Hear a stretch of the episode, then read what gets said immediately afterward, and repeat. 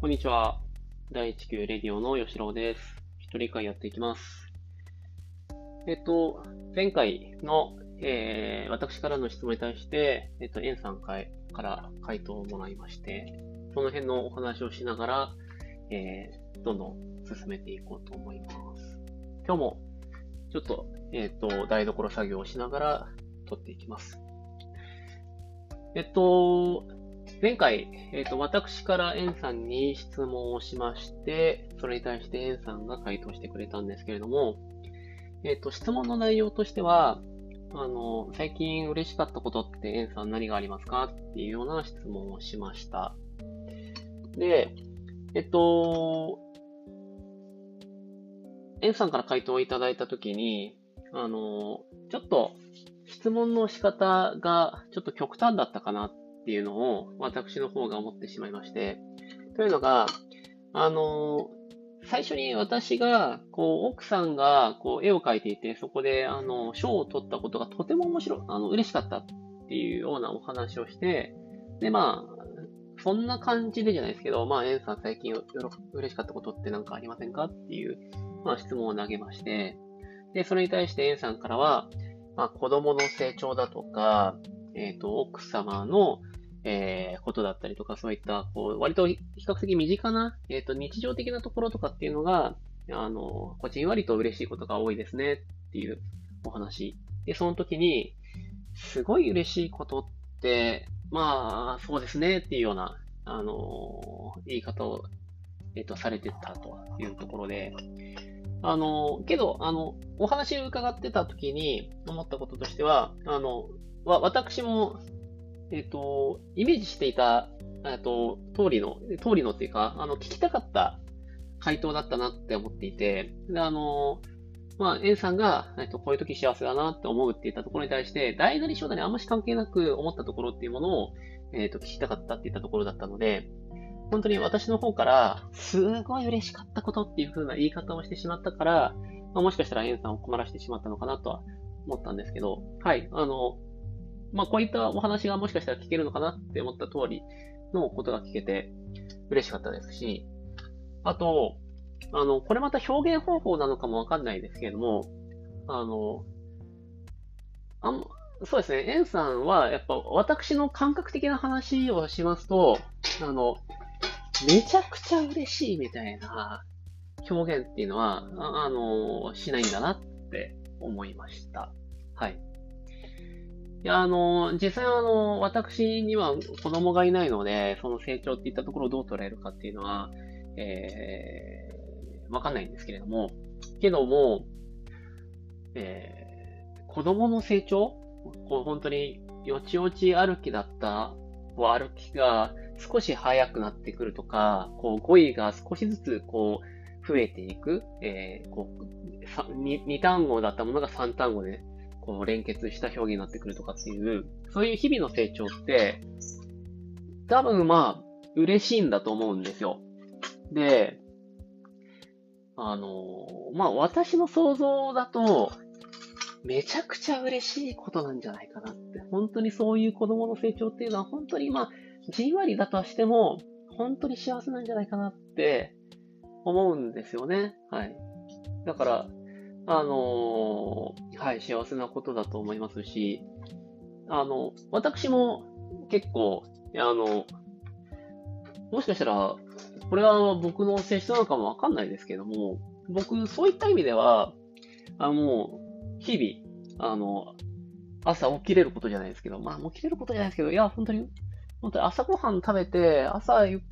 朝起きて、ああ、なんかこう、コーヒー入れて仕事できるって言ったところは、ああ、幸せだなって、割とあの、日々感じたりするんで、あのー、そう、そうですね。うん。だから、エンさんのお話しされていたことっていうのは、感覚としては、僕の感覚に置き換えてしまう、想像するにはなんですけども、普通にすごく嬉しい日々のことなんじゃないかなって。あの、子供だけじゃなくて、奥様がそういったちょっと、えー、心のモヤモヤってやったものが、えー、いった解消されたとか、あと、こう、よりこうえっ、と、彼女が、奥様の方が、こう、えっ、と、いい、えコーチに、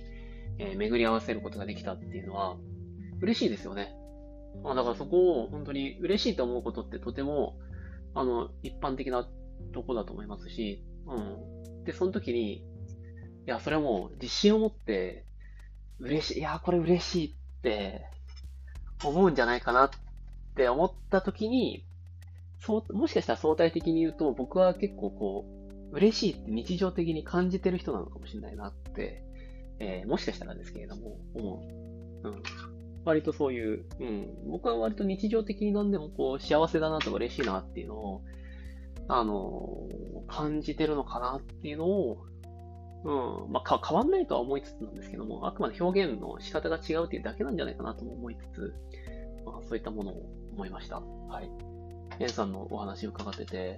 あのー、いいですね。なんか、いいなって思いました。幸せな気持ちになりました。はい。えー、えっと、質問をいただいたところのお話なんですけども、えっ、と、虹色の恋人っていうジャンププラスの漫画をちょっと読んで、えー、見てくださいと。で、そこで一応まあ、読んでもらって、コメント文とかを見てもらったときに、えー、吉郎さんはどう思いますか？っていうところを質問をもらいました。はい。で、あの、前回は、まあ、とりあえず読んでみてくださいっていうことだったので、今回このストーリーをざっくりと今説明をしますと、えっ、ー、とですね、主人公となる、えっ、ー、と、男の子は、あれ、しまった。じゃじゃん。はい。えっ、ー、とですね、まあ、主人公の男の子は、まあ、中学生か高校生、高校生ぐらいなのかな。まあ、それぐらいの男の子で、その子は、えっ、と、人の体温とかそういうのを、えっ、と、人感、そうなんだろう、プレデターみたいな感じで、こう、えー、温度を見ることができるっていう、まあ、あの、特殊な技術を持った、能力を持った人が主人公なんだけれども、そこにですね、あの、その人は、えっ、と、まあ、日常的に、まあ、こうなんだろうな、えっ、と、人の体温が、えー、読み取れるっていったところで、えー、一方で、人の、えっと、顔、なんだろう、表情とかっていうのは、あんまし読み取れない人なんですよね。で、まあそういったところで、えっ、と、えっ、と、人付き合いとかっていうのは、えっ、と、そんなに、えっ、と、得意な人ではないっていうところで、えっ、と、なんか仲良くなれる人いないかなって思っていたら、えっ、と、一般の人には、えっ、と、透明で見えないんだけれども、えっ、と、透明なんだけれども、まあ、体温が出ている宇宙人が、えー、まあ、日常、えっ、と、日々の生活の中にたまたまこう近くにいて、で、彼はあの、えっ、と、温度を見ることができるから、えっ、ー、と、め、えっ、ー、と、その人を、と、見つけることができて、まあ、会話することができると。で、会話してったら、その人は、まあ、おそらく女性のようだと。で、えっ、と、彼女、その彼女のお話を聞いてたら、えっ、と、相手は火星から来ているエイリアンで、えっ、と、なんだろう、恋人を探しているんだって。で、まあ、そこで、ああ、そうなんだ、って。けど悪い人じゃなさそうだからっていろいろ会話をしてったときに、えっ、ー、と、その会話をしている様っていうのを同級生とかに見られて、ちょっと不気味られたりすると。で、あまあ、そんな、いろいろあってのの、えっ、ー、と、彼は、まあちょっと、えっ、ー、と、人と、人のこう表情とかっていうのが見るのが、こう、読めない、えー、人間で、一方で、彼女っていうのは、そういう、えー、顔、えっと、透明な彼女っていうのは、温度は見れるんだけれども、えー、顔、表情は見えないと。けど、もしかしたらその温度が見えて、そこの、なんだろう、その体温の、えー、見て取る様が、こう、とてもその、えー、彼女が発しているセリフとか、そういう、えっ、ー、と、人となりっていうものが、えー、体温と一致しているっていったところが、とてもこう、なんだろうな、えっ、と、彼にとっては魅力で、え結婚してほしいっていうそういう話を、まあ、だんだんだんだん好きになってって結婚してほしい。で、え、いいですよ、つって、まあ、エイリアンに、まあ、えー、一緒に火星に行って、えー、まあそこで、えー、子供を作って、えー、幸せになる。で、まあちょっとそこの、一回その、かす、えっ、ー、と、一回地球から離れて、えー、エイリアンとして、その、なんだろう、子供を作りましょうって言ったところで、一回こう、なんだろうな、本当の彼女っていうのは、えっ、ー、と、えっ、ー、と、地球では見えていなかったんだけれども、まあ地球から外れていったときに、えー、見えるようになったときに、えっ、と、結構おどろおどろしい、え地球外の、え形をしていて、まあけどそれでも、えっ、と、当人としては、あの、全然、なんだろう、え彼女の方の、まあ、人となりの方が、まあ、素敵だからというか、むしろその、なんだろうな、表情っていうものが見えなかった地球の人たちの方が、なんだろうな、よっぽど怖かったなっていう話があって、えー、全然そんなことないよって、怖くないよって話をして、まあ、ハッピーエンドになるっていうような、ごめんなさい、えっ、ー、と、オチまで言ってしまうんですけど、まあまあそういったお話だと。読み切りのお話ですと。えっ、ー、と、面白かったです。そうですね。感想として面白かったですし、僕とても好きですね。で、はい。えっ、ー、と、そうですね。えっ、と、この人、この読み切り一番最初に始まるところに書いてあったんですけども、えっ、と、この新人、比較的この新人の作家さんなんだけれども、その人が、えっ、と、ホラー作家、まあこれまでホラーの作家がやってたんだけれども、それがこう新感覚のラブストーリーですよっていう風にまあ書いてあって、で、まあ、なるほどって言って、まあそうなのかななんて思いながら見てたんですけれども、コメントで、えー、っと、怖いとか、ホラーだとか、ね、これは、僕はなんかそうですね、こんな恐ろしい話があるんだみたいな、そんなことを書いてる人がまあ確かにいるんですよ。で、それに対して、エンさんが、ああ、吉尾さんはどう見ましたっていうお話だったので、はい、そうですね。少なくとも僕は、あの、ホラーだとは見ませんでした。はい。まず、それが1個目の回答ですね。ホラーだと思わなかったですね。で、で、エンさんがおっしゃっていた、純愛っていうのは、確かにそうかもな、とも思いました。とてもピュアな作品だなっていうのは思いました。なんですけども、またもしかしたら、えっ、ー、と、僕の捉え方としてはちょっと違うのかなって思ったのは、僕の一番最初の感想としては、この作品、あの、SF だなって思いましたね。SF。しかも、結構古典的な SF の作り方してるよなっていう風な感覚を僕は思いました。はい。で、えっと、まあ、藤子 F 不二雄とか、そういう手塚治虫とか、こう結構本当にその、それぐらい昔って SF っていうのがすごく流行ってた時代っていうのがあるじゃないですか。で、言った時に、僕の中の SF って結構、そうなんだろうな。こう、ちょっと、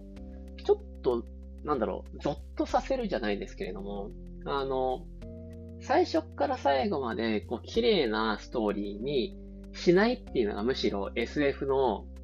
えー、魅力というか、まあ、星新一みたいな、ちょっとなんかこ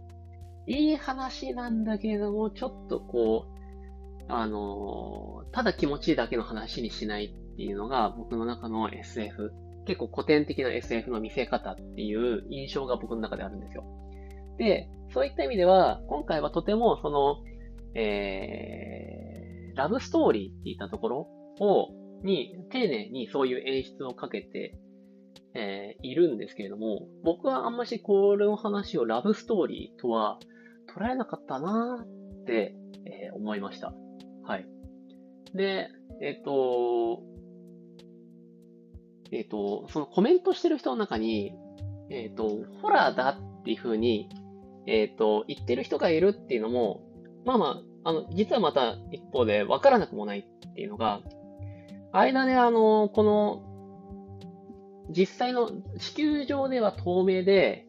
えー、透明だから、その主人公の男の子が、もしかしたら、こういう顔かなっていう、ちょっと妄想に近い、この理想に近い、えー、女性のキャラクターで描いていたんだけれども、それは、こう、地球上からこう、離れていったときに、実際の、その彼女の容姿っていうのが見えたときに、あの、実際書き手の方が、そういう、こう、仕掛けというか、そういう見せ方、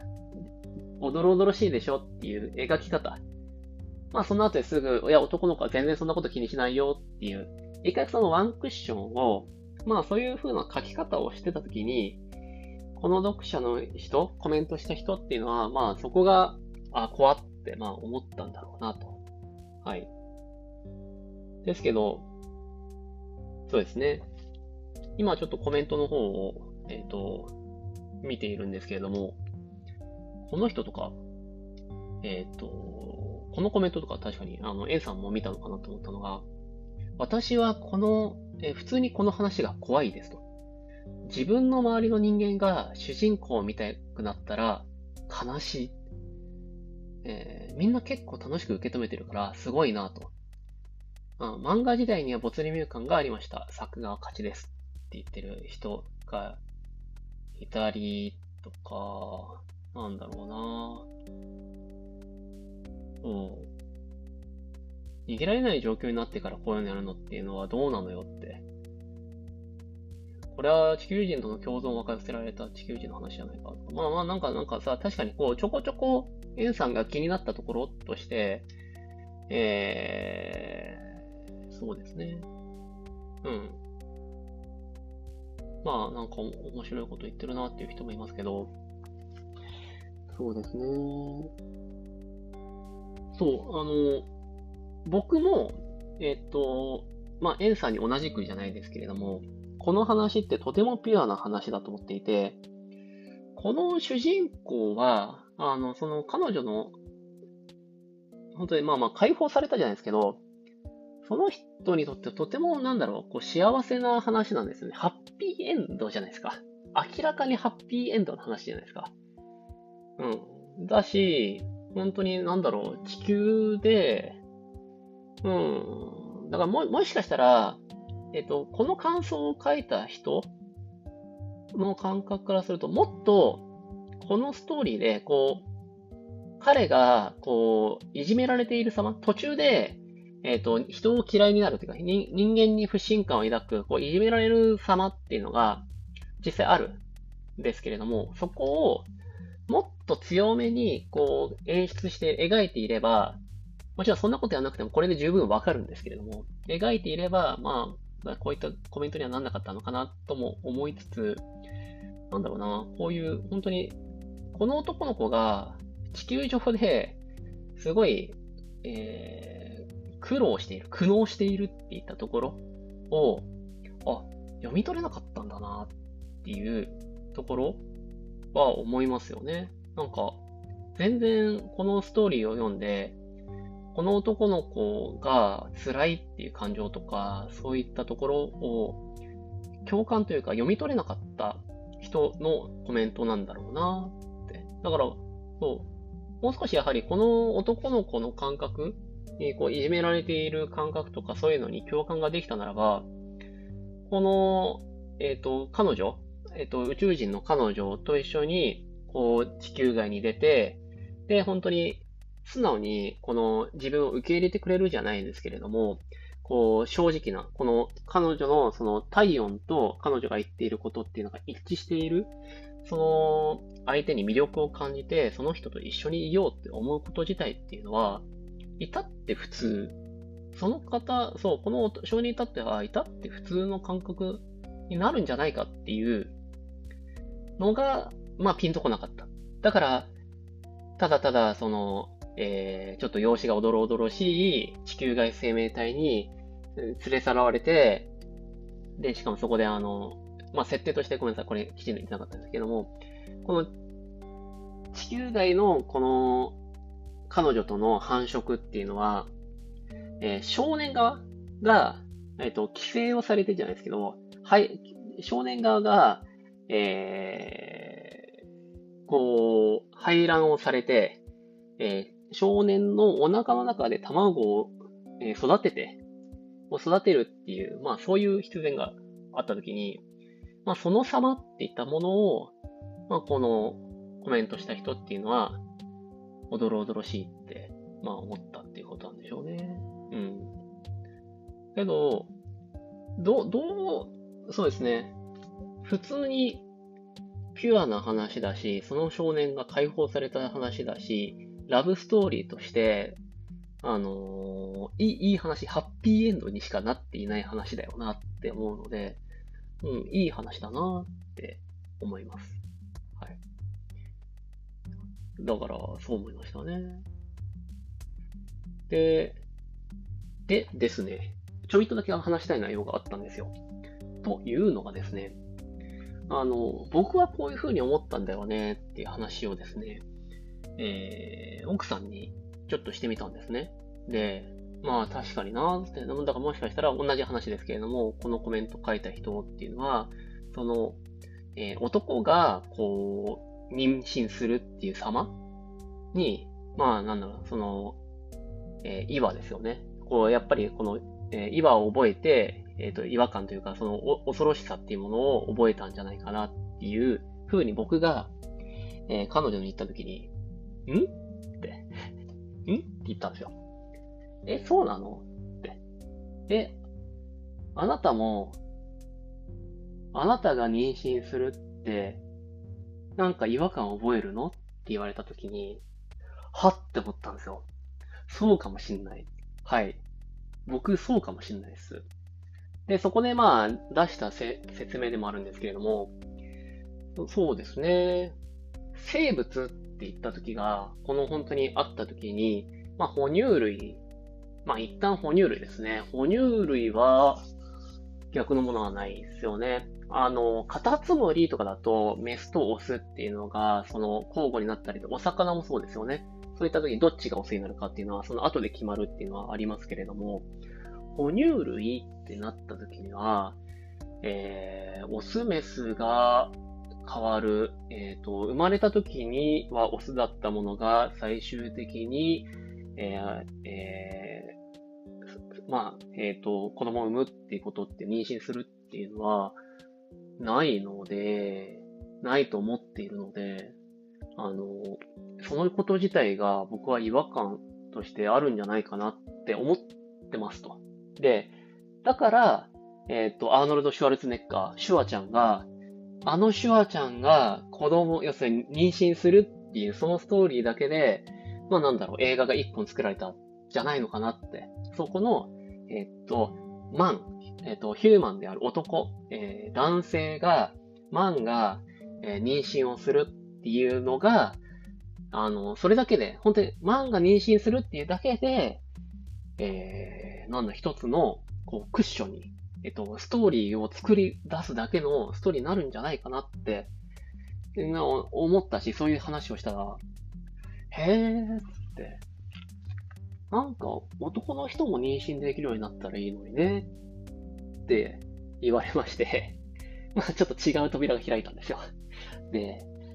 あー、なるほどなって、ちょっと確かになるほど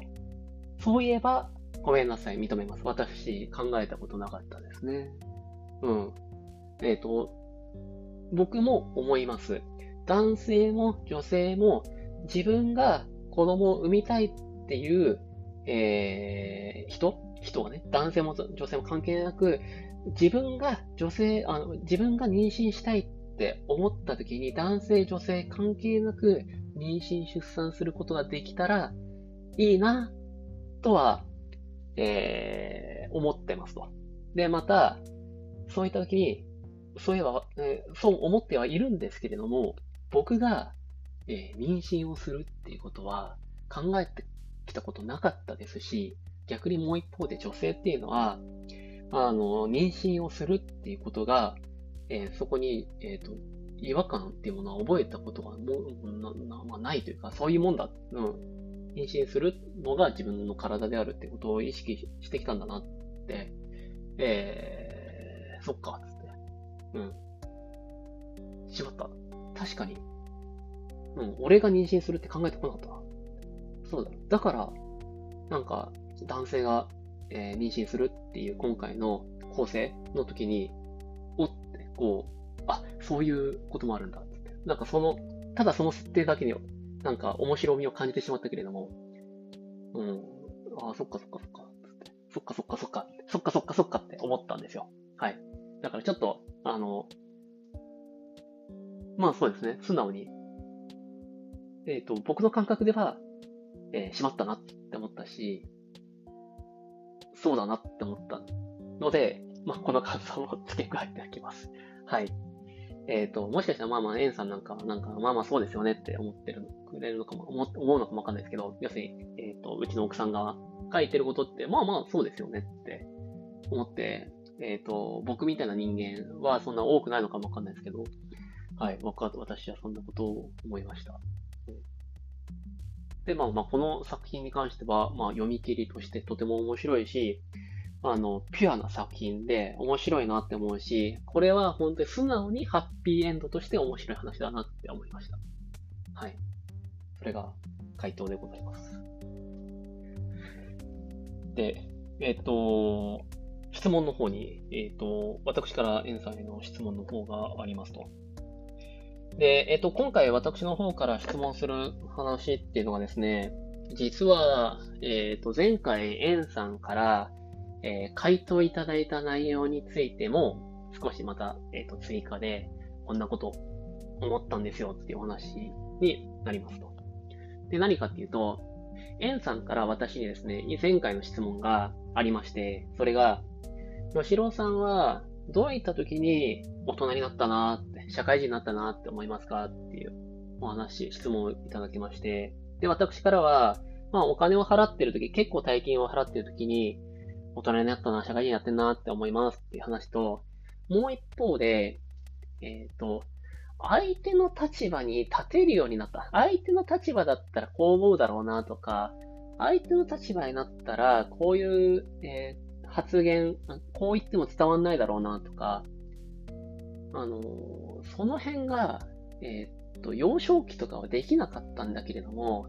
社会人になったら、まあ、ちょっとそういったトレーニングを積んでできるようになったんですって。うん。だから、そういうこと、そう。だから、私にとって、こういうことを、こういうスキルが身についたときに、ああ、社会人やってるなって思いましたって回答しました。で、それに対して、エンさんから、まあまあ、そうじゃそうですよねって。確かに、この、えっ、ー、と、社会人やってない人間に対して、社会人のことをイメージさせることはできないですし、まあ確かにそうかもしれないんですけれども、けど、僕はあの、その職業ライターをやってる人とかに対してやっぱ思うんですけれども、えっ、ー、と、ライターっていう人間は、えっ、ー、と、想像するっていうのがお仕事だから、たまに、その、吉郎さんが言っていることをできない人がいると。で、それに対して、まあまあ違和感じゃないですけど、大丈夫かなって思うっていうことをエンさんが言っていて、で、エンさんの感覚的には、むしろ、吉郎さんが言ってることって、なんか、そうですね。社会人になったなって思うって言ってますけど、僕の感覚だと、なんかもう少し手手前の、なんだろう、あの、それで社会人になったなって思うことなのかなっていう感覚を、まあ、覚えたんじゃないかなと思ってて、はい。それに対してちょっと私の方から、まあ、最終的な質問につなげるんですけれども、はい。えー、と思ったことを申し上げると、エンさんさすがだなって思いました。はい。そっか、エンさんすごいなって思いました。えー、っと、そうっすね。こう、私のような人間はじゃないですけれども、うーん、まあ、そんな、あ確かにエンさんの言う通り、全然なんだろう、社会人だからできることとかそういうものじゃないんですよ。きちんと、幼少、あの、相手、相手が、どういう、えっ、ー、と、そう、相手の立場とかそういうのを、えー、推測するとか、相手のその反論とか、相手の考えとか、そういったものを考えるっていうのは、とてもなんだろう、社会人とか関係なく、えっ、ー、と、身につけるもの、身につくものだって思います。はい、私も思います。なんですけれども、えっ、ー、と、そうですね。私は社会人になってトレーニングしました。はい。なんすかね。あの中学、高校の時は、やっぱりこう、近くにいる人間っていうのは、まあ同世代だし、似たような思想の人間似たような人間しか、まあ、結果いなかったっていうのもありますし、まあ指摘を受けることだってないんですよね。うん。って言った時に、えー、社会人になって、えっ、ー、と、いろいろこう偉そうに、えー、こう、お客さんとか、まあまあ取引先とかといろいろ喋ったり、喋る機会が発生すると、うーん、お前の言ってることよくわかんないんだよ。で、やっぱり僕は言われました。はい。お前、お前の言ってることよくわかんないんだよな、とか。あともう一方で、えー、僕が言ってても、お客さんは、えー、聞いてくれないんだけれども、えー、他の、それこそ同世代でもいいんですけども、あの、他の人、他の上司が言うと、あの、みんな聞いてくれるんですよね。うん。で、そこに圧倒的なスキルの差っていうものが、えー、あって、で、私は、うん、そこで、そうですね。そこを、それまでは、そのスキルの差っていうものを意識してこなかったので、僕の日本が通じてないっていうこととか、相手が僕と違うっていうことですら、正直そんな意識してこなかったので、お前、みんなお前じゃねえんだよってわざわざ言われて、はっつって、はい。お前の言ってることよくわかんねえんだよな。お前は分かってるかもしれない。お前よくわかんねえんだよなって、え、言われて、はい。あのー、はっつって。で、それからトレーニングして、で、前回の私からの回答になりますように、最近ではやっとこそですね、えー、僕の日本語がですね、えー、相手に通用するようになってきたんですよ。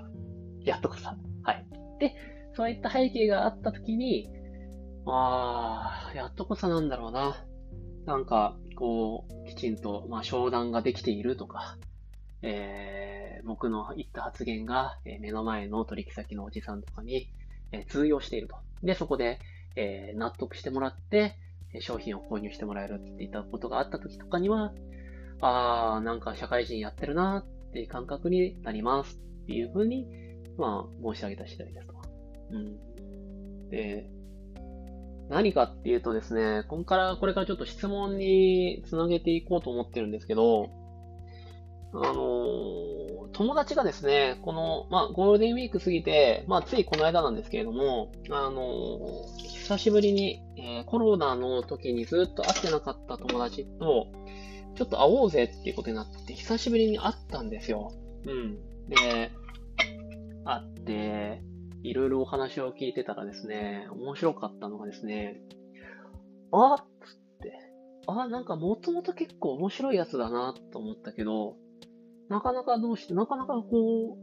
う、あの、苦労してるのかもなって思ったっていうお話があるんですね。はい。で、まあ、その彼の話をするんですけれども、えっ、ー、と、その彼にですね、お前、吉郎、お前、CC どこまで入れるとかってわかるかって言われたんですよ。あの、メールのまあ、to と cc の、ああの cc です。はい。メールを送るときに、えー、その彼はですね、えー、cc をどこまで入れるのかっていうので、えー、ちょっと今でも、まあ、ちょっと、まあ、悩んでるっていうので、で、一応彼の中では、ここだっていう、一応ルールっていうものは見出したんだけれども、見出したし、むしろ彼の中ではすごいだろうっていうぐらいの感覚で来てたんですけれども、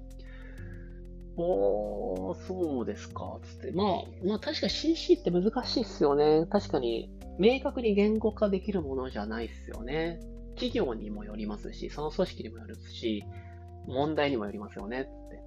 で、また、あの、え、何が正解っていうのはわかんないけれども、ミス、この CC ミスってんなはわかりますって。うん。この、この、この流度の話をこの上司までは入れないよなとか、また逆もしかり、この上司を入れないで、この話を進めちゃいけないよなっていう、その辺の CC まあ、身を守るっていう意味でもそうですし、まあ、相手にこう、ちょっと分かってもらわないといけない。まあ、そういうのもいろいろあって CC っていう、そういうのがあると思うんですけど、うん、まあ、彼がそんな発言をしていたんですね。うん、でですね、もう一個、えー、そっかーと思った、その彼の、えっ、ー、と、お話が、まあ、ちょっと前までは結構、えー、仕事っていうものが、ちょっと辛かった時期があるんだけれども、今はもうだいぶ、こう言いたいことが言えるというか、その、断る能力とか、まあそういうのも含めて、なんかこう、あの、発言ができるようになってきたって。で、その時に、吉郎、お前は、ルールっていうものをどう考える？話になったんですよ。で、確かに彼の言ってる企業って、まあそれなりな大きな企業で社員数も多いし、歴史もあるっていうそういう企業なんですけれども、うーん、そうですね。彼が言ってたセリフっていうのが、あの、例えばルールっていうものがあったときに、えー、まあ基本的に突っかかるんですって。で、えっ、ー、と、きちんとその彼っていうものは、その、なんでこんなルールがあるのかとか、そういうのを、えー、徹底的に話し合って、で、その中で、例えば、えー、歴史的な背景とかがあって、えー、その、えー、歴史的な背景まで含めて、まずはその理由とかそういったものを、えー、そのルールを作った人とか、そのルールを運用している人間に聞くと。で、えっ、ー、と、まあ、まあ、ちょっと気になったのが、えっ、ー、と、話を聞いて、で、そこで、ガテンが言った時には、一応引くんですって。で、で、引くんだけれども、えー、礼儀は尽くしてないかもしれないですねって言ってて、いや、それは、それ、あの、引くときは、えー、要するにあなたが、その、リク、ね、こう、突っかかって、えー、聞いたときに、相手が、えっ、ー、と、きちんとした理由を返してきて、それが納得できるんだったら、それはきちんと礼儀は尽くしましょうよって、まあ僕から言って、うん、そうだな、とかって。で、またもう一方で、えっ、ー、と、話を聞いたときに、それでも、えー、せ、うん、それでも理解、納得がいかないときに、えー、けど、なんか隠れてこそこそルールを守らないっていうことは僕は嫌だから、えー、相手に、えー、僕は守りませんって言う、言いますって言ってた時に、おっとって思ったんですよ。おー、そうか。それは、それはどうしよっかなって思って、そうですね、つって。まあまあいろんな話はしたし、で、あの、僕も、これって全て程度問題だと思っているんですね。はい。あの、えな、要するに本当に彼の言うあらゆるルールに対して疑問を持って、そこできちんとね、えっ、ー、と、歴史的背景とかそういった運用とかその辺を含めてやったときに、あ、これはやっぱりどう考えたって、こう、当時はうまくいっていたルールかもしれないけれども、時代がそぐわなくなってて、いらないルールですよねっていう、そういうものに関しては、改定するとかそういったものっていうのはとても必要だと思うんですよ。なんですけれども、なんだろう、世の中、えっ、ー、と、じゃあ全部が全部そういう風になるかっていうと、そうはならないと思っていて、で、また、えっ、ー、と、本当に、えっ、ー、と、我々の小さい頭では、すぐに理解できない、本当に深い、根の深い、難しい文化的だったりする、こう、複雑な理由っていうのが、やっぱりあるって思った時に、それをですね、えー、納得いかないから、僕はやりませんっていうのを、えー、まあまあまあまあ、納得いかないまではわかるんですよ。で、その時に、僕は、やりませんって、こう、言っちゃうんですよね。言っちゃった時に、僕がその上司だった時、どう、あ、どうしよっかなって思う。そっか。いや、それ聞いてなかったらまたちょっと話変わるんだけどな、つって。今目の前で思いっきりこうやりませんって、目を向けてきちんと他の人がいる中で言っちゃってこれは、それはちょっとやっぱりもう見逃せないよなっていうのは、僕だったらどうするかって結構な、まあ悩んだんですね。はい。で、まあ僕からは、あのー、僕からは、まあ彼に対しては、えー、まあ程度問題じゃないかっていう話と、あと僕からは、そう、礼節？礼儀っていうものは大事だと思うぞっていうお話をしました。はい。で、その時に、ピンときてなかったようですね。あの顔を見ると、ちょっとピンときてない。礼儀が大事だっていうピンときてないっていうような感じだったんですよ。で、その夜、そうなんだよな、つって。全部は全くもって喋ってないですけど、うん、つって、なんだろうなっていうのをちょっと思ってたら、奥さんの方から、あ、まあ、あなたは立ち回りできるからねって言われたんですよ。ああ、なるほど。まあ、そうか。まあ、僕は立ち回りできる。まあまあ、だから社会人やってる。まあだ、だからサラリーマンやってるんですよね。サラリーマン得意なんですよ、僕は。結局。結局できるんだろうな。はい。うん。だから僕も、えー、っと、質問の方にやると、えー、当初は苦手かなって思ったものも、えー、指摘を受けて、えー、トレーニングをしたらして、まあなんかそれっぽいサラリーマンっぽいことができるようになりましたっていう時に、同世代の友人が、やっぱりちょっと、あの、なんだろうな、まあ、空気を読むって簡単に言っちゃいますけれども、そういうのがちょっとまあ苦手というか、うん、まあ、まあまあ、その性質的なところも含めて、そういうのがありますよと言。った時に、そうっすね。うん。あ、質問の仕方が難しいですね。はい。えっ、ー、と、こういうえ、え、A さん、A さんが上司だったら、えっ、と、僕はルールを守りませんって言われたら、なんて言います？かな？はい。えー、とか、あと、まあ、えー、こういったお話。ああ、なんかその話聞いて、こういった友人を思い出しましたとか、こういった部下がいたなとか、もしくは、A さん自身がこういうことあったとか、その辺のお話っていうものがあったら、ちょっと聞いてみたいなっていうのを、はい、思いました。えっと、A さんが、こう、こう本当にその人になって考えを、えっと、こう推測する、推察するっていうのは、えー、あの、それって、そう、それってすごく一般的な、本当に、子供の、本当に子供でも、こう、やる人はいるっていうところで、えっ、ー、と、もう一方で、こう、やっぱり、それ、そういうのまあ、僕みたいなやってこなかったもそうですし、まあちょっと、やってみたらって言われてこなかった人、まあまあちょっとわかんないですね。まあけど、まあちょっとそういう友人がいた、いたっていうのを例に挙げて、うん、そうですね。はい。そっか、つって。うん。まあ、なんか、とても、まあ、それでも彼は、うん、なんか元気に、怒られ、なんか、軽くなんかこう、あの、文句言われながらも、なんかまあ、それはもしかしたら楽しく仕事してるって言った意味だと、いい職場なのかなとも思いますし、はい。すごい、すごい、すごい重い話